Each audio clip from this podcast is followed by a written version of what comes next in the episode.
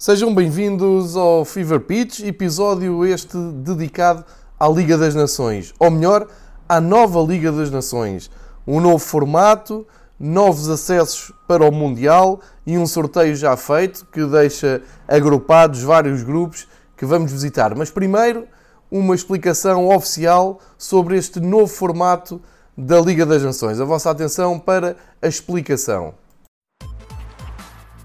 Na sequência do sucesso da primeira UEFA Nations League, vem aí uma competição ainda melhor, num formato revisto para a edição 2020-21. Tal como na edição anterior, 55 seleções europeias irão competir em quatro ligas diferentes. As ligas A, B e C serão compostas por quatro grupos de quatro seleções cada, enquanto a Liga D terá dois grupos com três e quatro seleções, respectivamente. As seleções serão distribuídas pelas ligas de acordo com o ranking geral obtido na edição inaugural de 2018-19 da UEFA Nations League.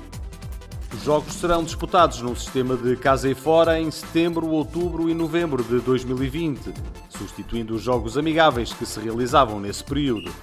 Além disso, as seleções do mesmo grupo podem agora jogar em simultâneo na última jornada.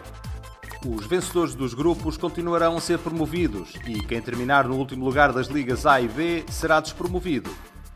Enquanto na Liga C haverá um confronto para determinar as duas seleções que descem de divisão.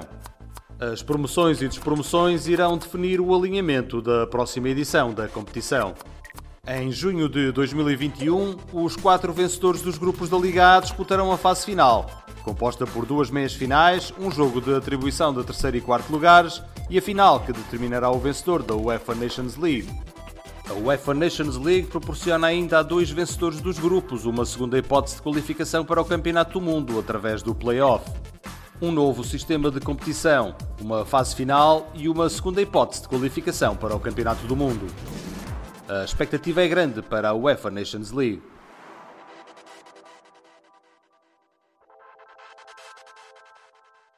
Bom, ficamos então com a explicação oficial do que é que é uh, o novo figurino da Liga das Nações. Isto é uma explicação oficial da UEFA, da, da conta da UEFA em português nas redes sociais, e portanto não podia ser mais claro.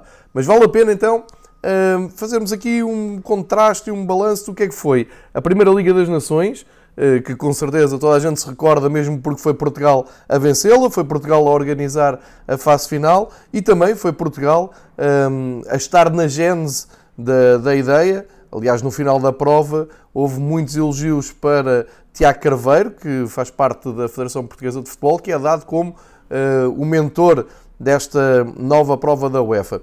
A prova foi bem aceita pela pela imprensa, pela comunicação social, também pelos adeptos e, o mais importante, por jogadores e eh, responsáveis de cada seleção.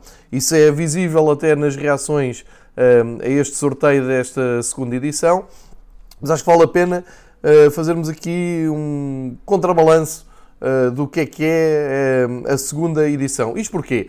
Na primeira, uma das coisas mais curiosas que a Liga das Nações nos trouxe foi o seu formato, um formato original eh, que agrupava só três seleções por cada grupo, os grupos feitos por sorteio, mas a corresponderem a um coeficiente da UEFA que agrupava as equipas por uh, valor, portanto, por uh, posição na tabela, os mais fortes nos primeiros grupos, as seleções mais fracas nos últimos grupos, e depois com o aliciante de poderem uh, subir de divisão e cair para o grupo inferior no fim de, da classificação. Ora, isto teve logo consequências na, na primeira edição. Por exemplo, para Portugal uh, correu muito bem, para Portugal, Suíça, Inglaterra e Holanda foram as equipas que seguiram em frente, mas uh, acho que toda a gente se recorda que a Alemanha fez uma má Liga das Nações e acabou por cair para o segundo agrupamento. Uh, e isto na altura deu logo falar, aliás, houve logo alguma precipitação à volta da, da qualidade da seleção alemã que depois teve a sua retoma na, no figurino clássico de apuramento para o, o europeu.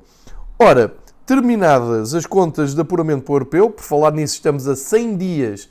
Um, também depende agora de quando forem ouvir este episódio, mas neste precisamente estamos a 100 dias do arranque do Euro 2020.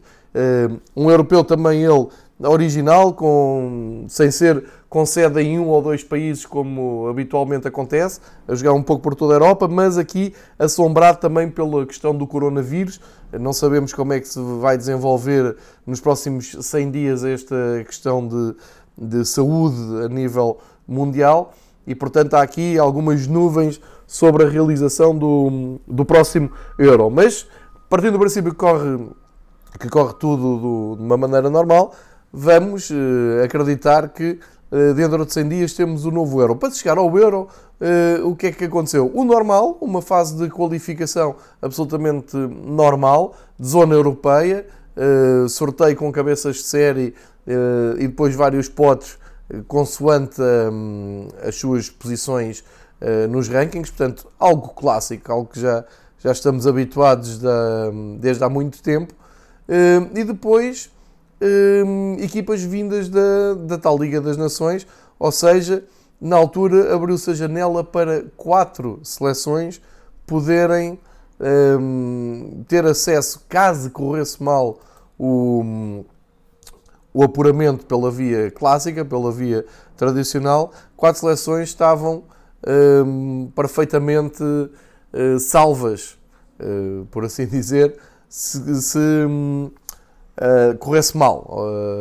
ou seja, eram quatro equipas que entravam diretamente nos playoffs. Daí que se falou muito na qualificação de Portugal, que até arrancou um bocado torta, mas sabia sempre que havia essa hipótese. Bom, isto só para dizer o, o euro está, prática, está completamente definido. Recordar só que para o euro temos do grupo A ao grupo F naquele um, na, num esquema de um, quatro equipas no grupo A, no grupo B e depois três equipas uh, no grupo C, D, E e F. Portugal está no grupo F, vai lutar contra Alemanha e França no Euro. Eh, jogos que se prevêem muito complicados. Só recordar que o Euro arranca dia 12 de junho, em, eh, precisamente em Itália, em Roma, no Turquia-Itália. E, e temos eh, no dia 12 de junho, no sábado, depois temos logo três jogos, no dia 13. Pronto, só para contextualizar aqui a fase de, grupos e daqui a 100 dias o que é que vai acontecer no Euro. Recordar que Portugal há de jogar depois com, com a Alemanha no, no dia 17. Eu, quando disse uh, há pouco que havia grupos com, com três equipas, é óbvio porque estão à espera ainda dos vencedores dos playoffs, que ainda não, não se jogou. Nesta altura ainda não se sabe os finalistas todos do, do europeu. Por exemplo, Portugal ainda está à espera eh, de um terceiro adversário que há de sair do, dos tais playoffs. E aliás, Portugal até se estreia dia 16 de junho com um dos vencedores dos playoffs. Pronto, isto é, é perfeitamente perceptível. O que é que muda quando terminar o europeu?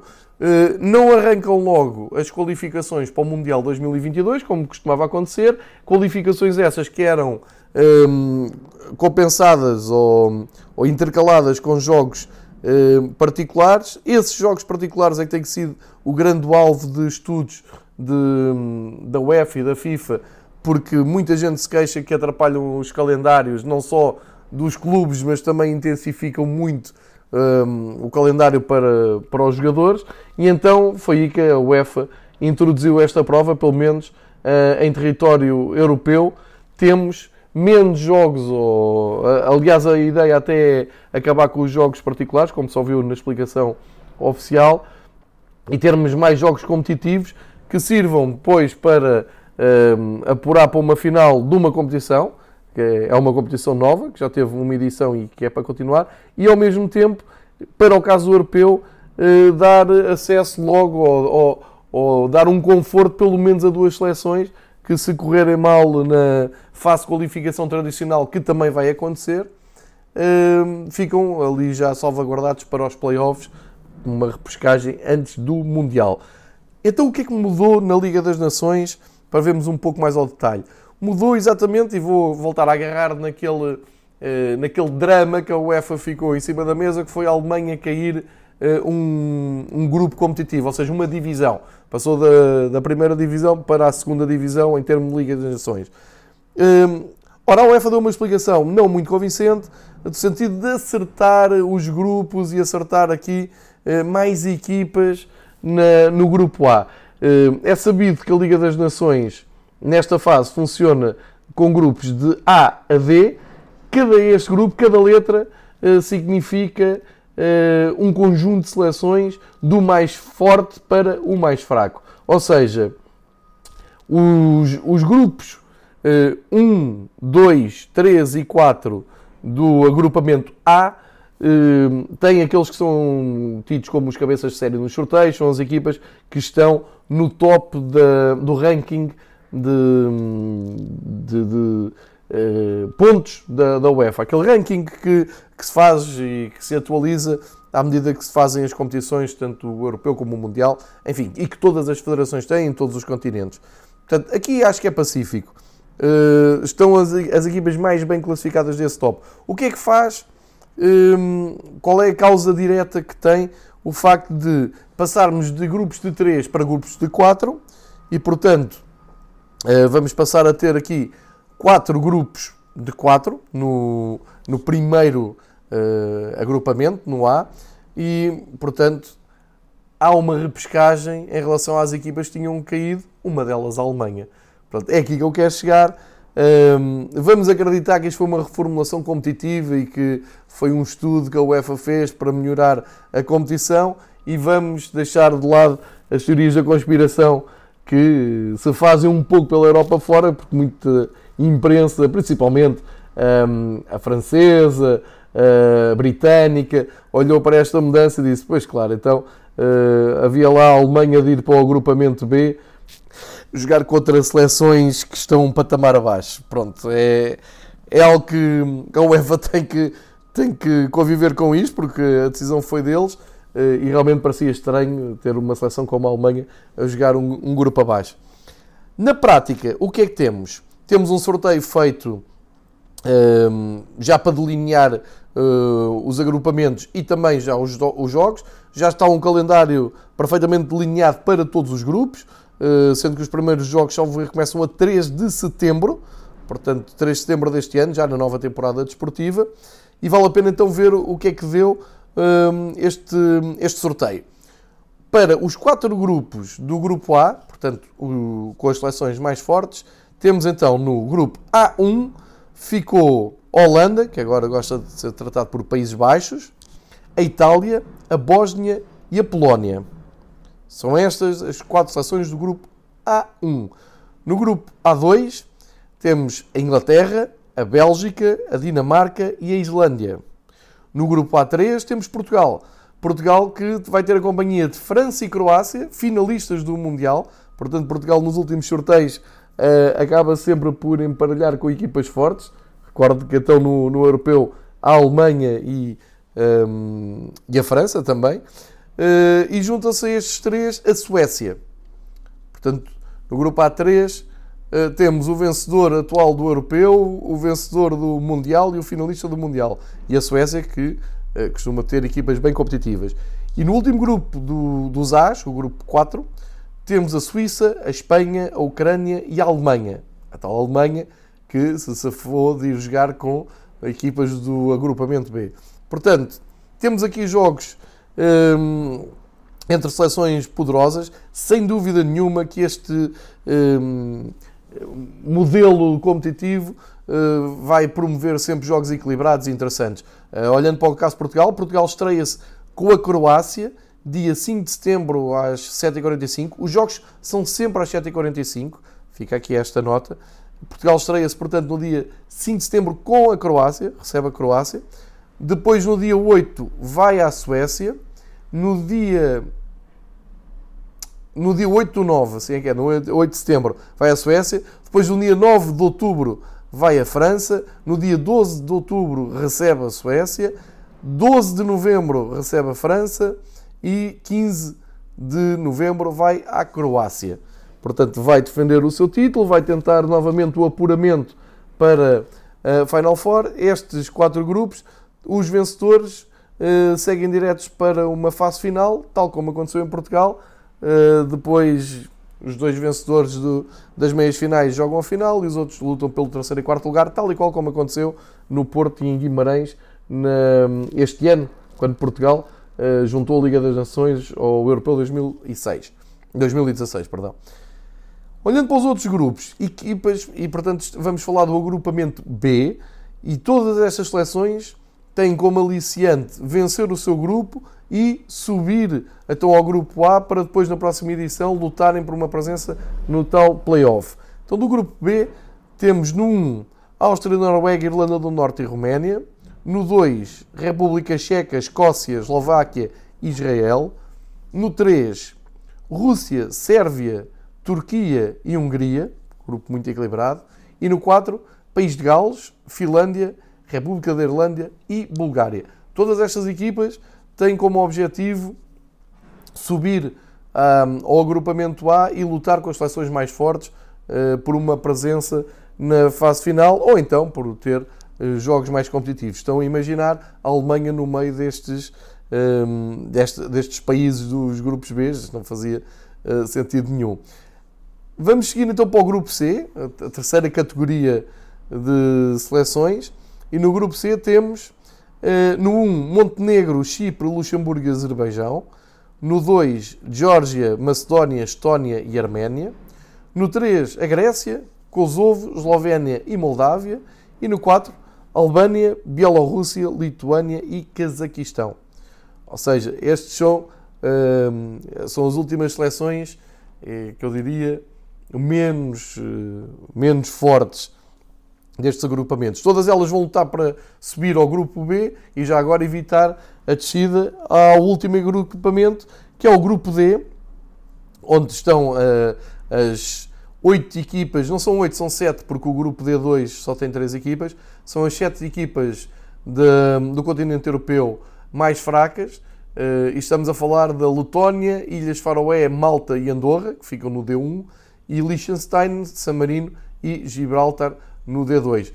O facto de estarem todas agrupadas dá aqui uma, um, algo que é muito positivo e acho que foi muito elogiado na última edição. É que estas equipas estão habituadas a ser o saco de pancada das fases de qualificação. Portanto, olhamos sempre para os resultados de, destes, destes sete países e geralmente estão lá goleadas e quando marcam um golo é, é um caso sério, quando há um empate é uma festa uh, nacional. O facto de agruparem um, entre equipas teoricamente do mesmo nível, faz com que a competitividade entre eles também aumente e vão jogar para ganhar. Uh, portanto, Liechtenstein uh, pode ganhar a San Marino, como, é evidente. Uh, vamos ver como é que isto, como é que isto vai, vai correr, porque tem todas o, o aliciante também de subir ali um degrau na, na, na competitividade e por isso mesmo pode tornar estes jogos, mesmo com equipas eh, fracas, pode torná-los pelo menos interessantes do ponto de vista competitivo. Eu acho que esta é uma das grandes uh, vantagens que, que esta Liga das Nações uh, nos trazem. Depois temos várias vezes reações que não, que não são muito positivas a estas coisas, mas desta vez não. Todos os selecionadores, pelo menos que eu tenha visto, e do Grupo Portugal, elogiaram a competição.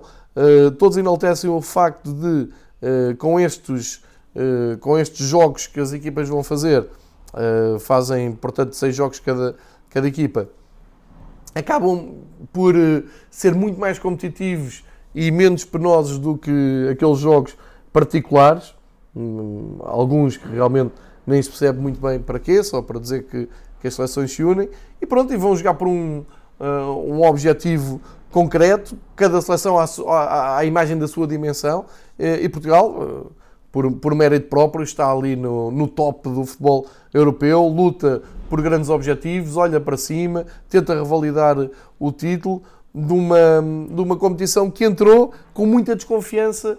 Eh, eu acho que toda a gente, adeptos, imprensa, jogadores, treinadores, hum, lembro-me quando foi o primeiro sorteio de muitos treinadores dizer, bem, vamos lá ver como é que isto corre. Uh, ninguém estava a ver muito bem como é que isto poderia dar certo, mas depois com o decorrer dos jogos e com a competitividade dos mesmos e a espetacularidade até de algumas partidas, acabou por se revelar uma competição, acima de tudo, eh, divertida e com eh, resultados em, aberto, tirando um pouco aquela carga que vai continuar a haver na, na fase de qualificação clássica e tradicional que é ter, termos um cabeça de série ou dois cabeças de série e depois as equipas menos fortes até à mais fraca, enfim, e ser praticamente quase sempre os mesmos agrupamentos, não são os mesmos, é, acabam por, por se repetir muitas vezes os jogos, como, como, é, como é evidente, e a UEFA andou durante anos a evitar, tanto nas provas de clubes como nas provas de seleções, a evitar o choque de titãs muito cedo na, nas épocas para uh, proteger o espetáculo, para as melhores equipas estarem sempre nas fases finais. E agora houve aqui uma visão contrária um, em que se experimenta. Vamos então normalizar os jogos entre Portugal e Alemanha, França e, e Alemanha, ou seja, pôr os melhores a jogar entre os melhores e os piores a jogar entre os piores, um, num sistema de subidas e descidas que pode realmente ser mais uh, apetecível tanto para a imprensa como para os adeptos. Portanto, fica aqui a nota da, da Liga das Nações, uh, veio para ficar, arranca em setembro, os sorteios estão feitos. Uh, se quiserem ir à página da UEFA, tem lá mais informação e mais detalhes. Claro que isto fica para segundo plano porque na pole position de interesse de seleções está o Euro 2020 eh, e depois do final do Euro 2020 logo se vê como é que se posicionam as ambições de, de todas as equipas porque uh, há muitos candidatos a ganhar uh, o Euro e fazer boa, boa figura, desde logo Portugal como uh, detentor do troféu, dos dois troféus que estamos, estamos aqui a falar. Depois, para mais tarde, há de sair. Um, havemos falar de, do caminho para esse Mundial polémico do Qatar 2022, que pelos vistos vai-se mesmo realizar no inverno, enfim, algo que um dia havemos de abordar também aqui no Fever Pitch. Hoje a ideia era mesmo deixar claro uh, este novo modelo competitivo da Liga das Nações, dar a perceber o que é que trouxe o sorteio uh, e deixar no ar aqui também alguma expectativa para aquilo que vai ser a prova a partir de setembro e eh, também, porque não, esperar que Portugal esteja novamente na fase final desta Liga das Nações no próximo ano. Hoje, um episódio dedicado a seleções nacionais a 100 dias de começar o Euro 2020. Obrigado por ouvirem mais um episódio de Fibra Pitch. Até à próxima.